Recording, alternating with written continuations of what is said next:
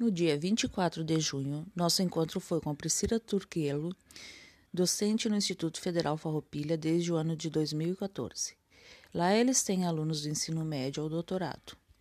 Nos contou que a sua primeira visão no atendimento de educação especial estava direcionado às crianças dos anos iniciais, e quando entrou no Instituto Federal Farroupilha se deparou com outra realidade, pois tinham alunos do curso técnico médio e superior e alguns já estavam lá fazia tempo. Inicialmente, se sentiu fragilizada de saber até que ponto estava preparada para essa situação. Teve que pensar em alternativas coerentes para este público neste contexto. Aconselha nós, estudantes da educação especial, que ampliemos nossa visão que não vamos atender somente crianças, que é diferente, e precisamos de outras demandas e estratégias. Contou sobre um aluno que foi aconselhado por seu amigo que fosse estudar lá no instituto, pois lá as pessoas não iriam dar importância para o seu problema.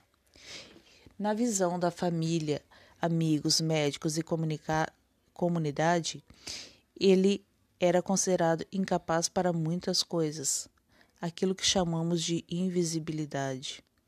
E no curso técnico ele sentiu que estavam enganados e que ele realmente era capaz de seguir seus estudos.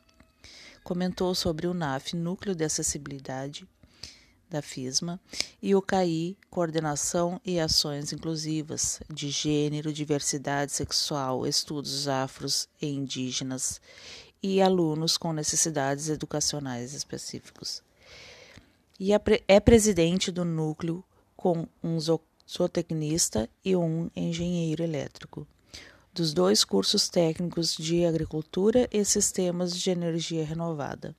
Diz que é muito enriquecedor por causa da diversidade nas profissões dos participantes no núcleo e comentou que entre os integrantes tem também professor de educação física, advogado, veterinário e outras profissões. Falou da importância da gestão compartilhada.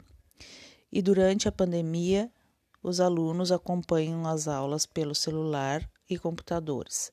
Citou um exemplo de uma aluna baixa visão que o motorista do instituto leva o material de apoio imprimido na casa dela e de outros alunos também.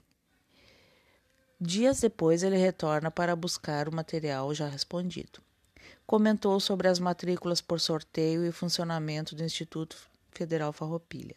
Achei sua fala muito importante, visto que estou voltado a trabalhar com idosos com necessidades especiais e encontro dificuldade para encontrar material referente ao assunto para o meu projeto de conclusão de curso. Pois, quando se fala em necessidades especiais, logo se pensa em crianças e adolescentes e esquecem que um dia estes ficarão idosos. Regina Puntel